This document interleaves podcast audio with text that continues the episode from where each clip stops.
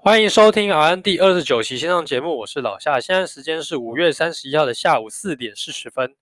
好，有鉴于上一期的节目，我们找来我们的 Paty 护理师跟我们一起进行录音，好啊，这样的一个录音的效果，获得一个蛮不错的回响。那我们的收听群众呢，也有慢慢的往上拉这样子。那我很感谢，就是上一期 Paty 护理师的一个大力相助哦。那这样的一个合作模式哦，看来是有可以是作为一个效仿的。啊，比起我在这边一个人这样讲，然后或许大家可能是更喜欢，哦，可能有其他人的一个想法跟怎样一个想法的交流，啊，也是这样听起来可能也比较舒服这样子啊，不单单只是有我一个人的观点，那可能还配合着其他人他们工作的经验啊，或者是说他们的一个经验分享，那也许这样听众呢可以获得比较多的一些。资讯量这样子，那如果说大家对于呃可能在护理方面的工作，你想听其他单位或者是说其他的一个工作性质的工作，那也欢迎大家在 Apple 的 Podcast 底下留言呃那个留言区哦留言告诉我说你可能比较想要听怎么样的一个内容。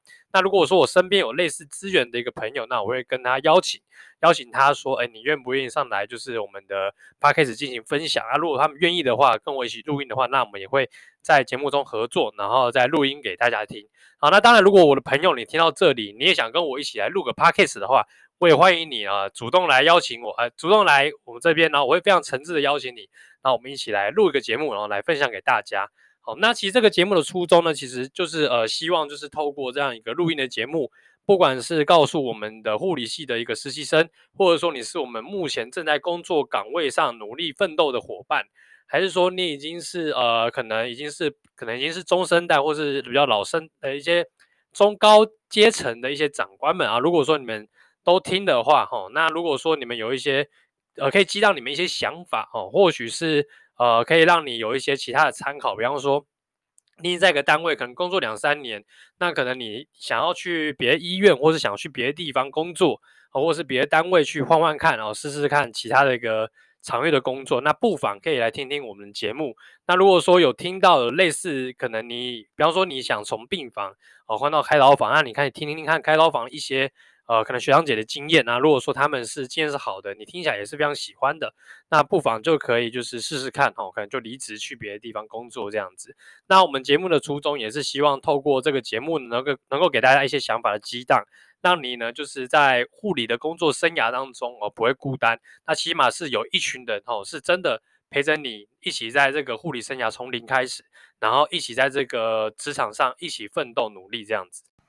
那首先先跟跟大家稍微更新一下哦，那我四月中的时候嘛，那那时候因为接触到确诊者啊，那个时候的居隔的一个条件还是比较严格的，所以我那个时候有被居隔，好像接从四月十三号吧，被居隔了总共十天，到四月二十四号，然后才被放出来。那十天的时间里，然后因为刚好我保一个保险，那是可以申请这个理赔金的。好，那总算在昨天的时候呢，收到这个。隔离的一个费用这样子，那这个费用下来呢，其实对我现在生活来说，还是整体来说还是蛮滋润的，因为毕竟呃目前身为呃那个麻麻醉科的一个呃实习生，所以目前是没有薪水的，所以有这笔钱对我的生活来说是比较能够有比较多的一些呃挥霍的空间哦，那可以吃饭吃得比较好，然后吃吃个饭都可以加个卤蛋这样子。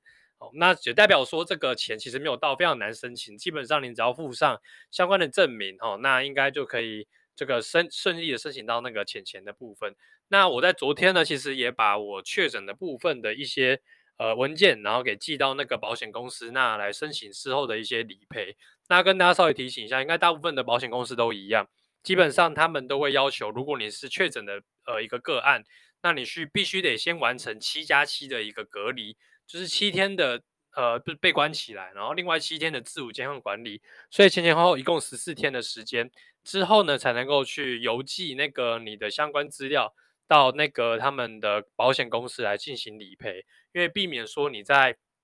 确诊隔离期间呢，你将这个病毒哦，那透过这个信件的方式带给对方，那对方可能在帮你承办这个文件的时候呢，可能也会不小心因公染疫，哦，那我们就还是。呃，小心为妙哈，嘛，不要造成别人困扰。那等到真的自己都已经确定的出关了以后呢，再来就是申请这个文件啊。反正这些呃这相关的一些申请理赔的费用哦，基本上它是不会跑掉的。它有一个就是大概一两年时间都可以让你去申请。那详细的情形都还是参照你们自己自家保险公司的一些相关的规定这样子。那另外再跟大家提醒一下，目前的话，呃，疫情虽然在昨天有一个小小的回落哈，一天的确诊量大概是六万多，那今天好像有来到八万。那其实我自己身边的话，呃，我自己身边因为可能都是医护人员的关系，我觉得啊，大部分应该已经有将近三分之一到一半的人好像都已经确诊过了。所以其实目前慢慢的啦，大家都好像也从确诊的阴霾当中慢慢的走出来，然后现在也开始就是确诊过的人也都回到那个职场上继续呃奋工奋斗工作这样子。那慢慢的这个。这个疫情的传播链呢，慢慢的往这个一般的民众去扩散。像我自己的家人，我妈妈自己是在那个类似科技厂上班。那他们目前的话，吼，整个公司，然后他们单位的人，也将近有一半的人已经确诊了。那加上这些科技厂，其实又以这种呃我们的外籍移工，哦，他们的这个比例也是蛮多的。然后加上他们可能大部分都是住在那个由公司所设计的一个宿舍里面。那他们的传播链呢，其实来说是更容易去做到传播的，所以说整体来说，他们的那个就是疫情的一个控制有效程度，比起在医院哦，我们这个相对来说更加的危险哦，因为医院的话，毕竟大家人人都佩戴那个 N95 加上一般的外科口罩，那他们其实在呃可能在公司的管理上，可能就只佩戴这种普通的口罩，那加上他们可能因为可能上班哦，就是属于在那种。工作线上啊，可能距离也是蛮接近的。那放呃，可能休息回去的时候，又是关在同一个宿舍，那其实也会增加他们整体这个感染的一个机会。哦，那我自己的家人呢，也是算是非常的紧张。然后，那反正我也是呃，拿出我自己过去确诊的这个经验。我刚刚描述，反正就是回到家就多洗手。哦，然后呢，就是没没事，就是在公司就戴着口罩。然后你在吃饭的时候呢，尽量周围都不要触到人哦，毕竟呃，家里的人长辈。哦，都不像我这样一个年轻人一样，可能二十几岁，那可能确诊了，那顶多就是咳咳嗽，然后吃点止痛药，可能就 OK 了。那长辈毕竟年纪比较大啊，可能都还有一些呃，可能心血管相关的疾病，那我们还是建议他就是小心为妙。毕竟确诊的话，可能会造成什么样影响，我们自己也都不太确定，不了解这样子。今天这期节目呢，我们来跟大家一起分享一下哈，那那些年哦，雷我们的家属。那其实呢，在呃护理工作的时候呢，尤其是在病房。啊，因为可能你在加护病房，你在刀房，你可能是不太会需要接触到家属的。但如果你在病房的话，其实家属是一个相当重要的一环。如果是一名好的家属，其实可以为护理师带来非常大的一个帮助。而且呢，其实你在工作的时候，其实会非常的顺利。那我怎么说呢？比方说，今天你遇到的是一个呃非常熟于就是照顾病人的家属，那其实像他病人的日常照顾，比方说换衣服。他的一些可能更换大小尿片尿布啊，可能换一些大小便啊，或者是说他一些可能简单的倒尿，或者是一些呃喂饭什么等等哦，那可能这个样的一个工作都由家属来帮忙协助你的话，其实你工作会变得非常顺利。那当然我们在临床中不免俗会遇到一些非常雷，甚至是不知道该怎么去形容的家属。好，那今天我们就简单来盘点一下这些会让我们呃那些年让我们非常恼怒的家属们。首先，第一种呢叫做什么都不会的家属。好，什么叫什么都不会呢？已经活到一把年纪了，五六十岁了，啊跑来跟你讲说：“哎，护理师，护理师，护理师要干嘛？呃，我我我不会喂我那个家里家里，我不会喂我的先生怎么吃饭。啊，这样你喂自己吃饭你就会啊，你喂别人男，你喂你家人吃饭你就不会啊？啊，很奇怪呢。那这个就是把汤匙舀起来放在他的嘴巴，叫他吃下去，就这么简单。好，那这个就什么都不会，甚至呢是跑过来，哎，护理师，护理师，护理师，哎，怎么怎么怎么了？哎，怎么这个这个我我要装水，哦，那饮水机怎么按？奇怪，饮水机啊，你家不是也有饮水机吗？那饮水机怎么按？你怎么也不会呢？哦，那基本上遇到类似这种什么都不会，好，那甚至是连这种就是住院住到变笨的家属，好，那其实遇到这种家属，其实我们其实蛮头疼的，因为毕竟这样就有有点感觉像是。你照顾一床病人，你还要再照顾另外一床家属，因为他什么都不会，什么都要你去教他。好，那当然我们还是非常有耐心的，遇到这样的类型的家属，我们还是会呃可能身教哈，就是带他去饮水机按一次给他看，好，喂饭喂他一次。好，那如果说喂这样教一次他就会的话，那我会觉得蛮开心的，至少他是教得会的。那最可怕的是什么？教一直都教不会，那个饮水机他按十次十次都按错，好，或者是连喂个饭呢，他那个喂到就是全身上下都是都是饭这样子，好，那一些遇到这种状况的时候，其实我们就觉得干脆你干脆不要来好了，我们自己做还比较快，好，所以说其实呃如果说你们在照顾呃自己的家人的时候呢，尽量派一个就是比较有方选哦，比较能够去照顾到人。哦，能够协助护理师完成病人日常生活照顾的人，哦，那种人再派来就好啊。其他那种就是来当木桩的那种就不用了。好、哦，那首先来盘点第二种，哦，我们第一种叫什么都不会嘛，第二种叫做爱打小报告的人。这样的家属呢，其实平常来说，他们有他们一定的能力，哦，那基本上照顾上也都 OK。那什么叫爱打小报告？就是他们会去抓，哦，可能平常。呃，可能这护理师呢，在跟隔壁床家属讲话的时候呢，特别的温柔啊。讲到我们家的这个可能家里的家人的时候，哎，讲话就特别的短促，特别的快，哦，特别的不耐烦哦。他就开始，只要护理长，哦，我们护理长基本上呢，都会没事呢，就会在病房一直巡，一直巡啊。当他逮到这个机会，就好好大肆的宣传一波。哎，护理长，护理长，那个护理师哦，不知道为什么他跟我们家那个跟我们家老老爸讲话，哦，特别的不耐烦呢。哦，讲话就是特别的冲哎，哦，那就是问他那爱理不理的，然后呢，下一秒哈、哦，你的那个护长官可能就出现在你的背后啊、哦，很火，然后就说，哎，那个谁谁谁，那个老夏过来，好、哦，到会长办公室跟你谈一谈，啊，哪一床家属怎么样怎么样，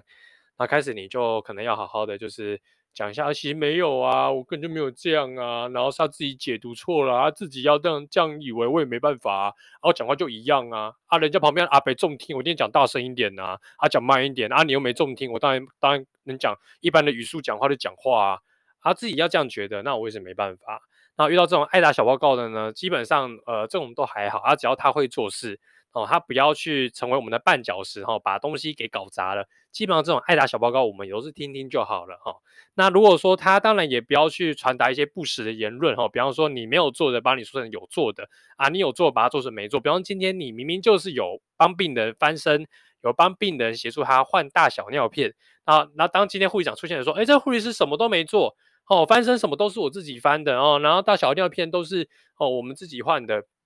把所有功能揽在自己身上，这种这种是最不可取的。但基本上呢，我们也是没有遇过类似这样的家属啦。大部分会这样揽在自己身上，大部分都是一些可能比较资深一点点哈，比较老屁股的那种照顾服务员，比较会有类似的这样的状况。但基本上呢，我们只要觉得只要他能够把病人照顾好，好，那他要怎么说，其实我们都随便他们讲啦。基本上就是这样子。下一种家属呢，是大家来说应该是比较讨厌的哈。第三种家属。这叫做来自远方国度的家属。好，怎么讲？今天一个老 baby 或是一个老奶奶，哦，他这个只有家里只有两老相依为命。这时呢，电话打来，来自远方 America，来自远方韩国，来自澳大利亚的儿子、女儿、呃孙子、侄子、侄女，好的这种家属，哦，他们就是在明明就是可能在台湾的亲属已经做好决定。来自远方的一个儿子的一通电话，哦，打乱了所有人的决定，哦，这种家属呢也是非常的让人懊恼，好，那可能当时呢大家都会有个共识嘛，哦，可能这样的一个治疗的方向，治疗的一个处置这样子，然后这时呢他们一通电话打来，就说，哎，我是他儿子，我拒绝这样做，哦，那这是怎么讲？你也不是主要照顾他的人啊，只因为他跟你的血亲关系比较接近。哦，然后你这时的一句话就想打翻一艘船人的决定，那这时呢，本来要开刀了就不开了，或是本来不开刀了又要开刀了，本来要救的不救了，本来不要救的又要救了。好，那这样的其实来来回回，很容易造成就是医疗上的一个时间的耽误。浪费大家的时间，浪费你家人、你病人的一个就医的时间，更是浪费医疗资源。所以，其实避免这种状况，基本上我们在临床沟通的时候呢，我们往往会说：诶，今天比方说要开刀好了，或者是今天遇到要不要救的问题，我们就会说：那请你哦，可能主要照顾者跟他讲说，请你将你家里所有重要的家属一起讨论一下，是不是要开刀，是不是要救。好，那不要到时候呢，有一通来自远方 America 的电话跟我们讲不要救，不要开刀，那这样其实会造成大家彼此的误会。哦，再加上现在现代社会的其实医病关系非常的紧张。好，那如果本来说要开刀的，然后最后呢，因为远方儿子的一句话不开刀，就刀已经开下去了，那这样你是不是就要来告我们这个医护人员了呢？所以其实大家会非常的难做事哦。所以说，其实有的时候在临床上遇到这样子来自远方的一个家属的电话，其实大家都非常的紧张，也非常的觉得无奈啦，因为没办法，碍于法律的规定哈，毕竟亲属关系接近的，他们讲话毕竟分量就是比较大声。好，那如果说呃有听众听到的话哈，那如果说未来要做相关医疗决定决定的时候呢，还是请你先把你家里所有的亲朋还有呃一家老老老小小都叫过来一起讨论。好，然后做了一个重要的、重要做了一个决定之后呢，再统一告诉医疗人员你们该做什么样的一个处置，这样子。还有一种家属是让人非常爱恨哦，呃，爱又爱又恨，不是爱恨，又爱又恨的家属。怎么讲呢？这种叫做闪躲飘型家属，他其实呢会做事，好，但是他常常会莫名其妙不在。好，我不知道大家有没有这个经验？哦，比方说今天哦，这个病人要灌鼻胃管的牛奶。这个家属会管。当这个饭来了，牛奶来了，哦，已经送到病人的餐桌上，早餐来了，哎，问一下病人，哎，照顾你的家属呢？哎，他下去买早餐啦。跟你讲，这个早餐一买，快快快买到变成午餐了，你知道吗？然后这时候，身为主妇的你自己就会觉得尴尬，哎，那我是不是应该自己去灌掉？要不然他早餐没有吃呢。然后可是啊，比如说啊，没关系，没关系，待会我儿子来，他会灌，他会灌。当儿子出现的时候，已经是中午十一点半了。好，那这个牛奶也没灌，好，那这个牛奶的这个进度一直被 delay，哦，午餐又送来了，好，那这个当这个儿子闪躲飘的儿子出现了呢，他就说啊，不好意思，不好意思，呃，做有点事情耽搁了，哦，去买早餐，然后顺便那个处理公司的什么事情，然后才上来，好，那这时候他把牛奶灌上去之后呢，过一段时间我回头把那个 can 放一放，哦，那个东西整理整理，回头一看，哎，儿子又不见了，哦，这儿子又不见了，这个时病人可能要换药，可能要翻身。好，可能要帮他换衣服，然后这时候还要说，呃，可是儿子又不见，他去买午餐了。好，那这一天可以买三餐，啊大概百分之五十的时间都不在，好，只有晚上睡觉时间人会在以外，好，大半时间都会跑下去闪躲飘。那也不知道他是不是刻意的哦，那可能他真的是要买饭，有可能他真的是有事情耽搁，但是总是会有这样的一个家属，他其实工作能力是不错的，但他就常常会就是。因为一些事情哦，就人不在这个病房旁边，尤其是最关键的时刻，比方说今天医师要来做病情解释的时候，他出现哦。当你这个家属跟病人有千百万个为什么想问医师的时候呢，那个总是要问千百万个为什么的家属总是会不在哦。所以每次他问问题的时候，医师都不在。当医师不见的时候，只剩下值班医师跟护理人员的时候，他总是能够拿出一张 A4 纸说：“哎，我有什么问题要问？然后这个病人开刀怎么样？”啊，开刀怎么开？啊，这个治疗之后回诊要怎么弄？好，那总是这个时候我们就会非常的无奈，说，呃，你下次你再问你的医生，哦，你就不要再跑下去了。然后呢，他就说，呃，可是没办法啊，我就刚好要买午餐呐，啊，好，那也就没办法了。好，所以说那个可能大家那个如果之后哈，你身为家属的话，那如果你刚好要出去的话，你就跟你的护理人员稍微打一声招呼，哦，甚至可以问问看，哦，我的主治医师是不是差不多时间要出现了？那如果说他还没有要出现，那你可以先去买个饭哦。然后呢，你可以尽量啊，比方说你有问题要问，你就拿一张 A4 纸把问题给写一写哦，然后可能可以交给你的病人哦。那等到那个就是可能医师出现了，你就把你的问题丢给他，他就会慢慢的回答你的问题。那我觉得这个不失为一个还不错的方法。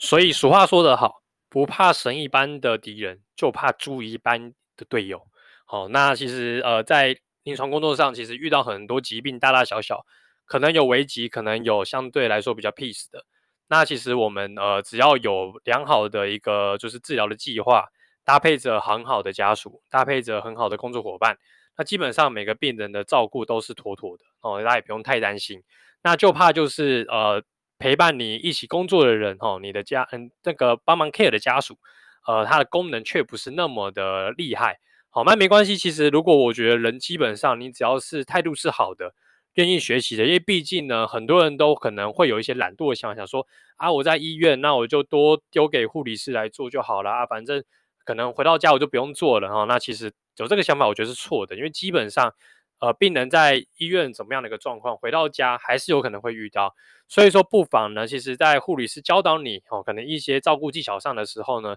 也去学学看。因为你学了，回家那个东西就是你的。当你遇到类似的问题的时候，你就可以自己来做处理，而不用到时候再绕一大圈哦。可能真的问题出现了，那个问题越拖越重啊，然后之后呢，还必须得到急诊一趟，然后再请专人来帮你处理，那这样何苦呢？哦，劳民伤财。所以呢，其实你在医院的时候呢，就试着去照顾看看，去做做看，做不好没有关系。那其实护理师有一有一部分很重要的工作，就是教导家属跟病人回去自我照顾的一个功课，这样子。好，那今天就简单跟大家分享一下这四大类哦，不同种类的家属。好，那如果你喜欢的话，不妨分给大分享给大家听听看，这样子。好，那今天节目就到这边，就这样，拜拜。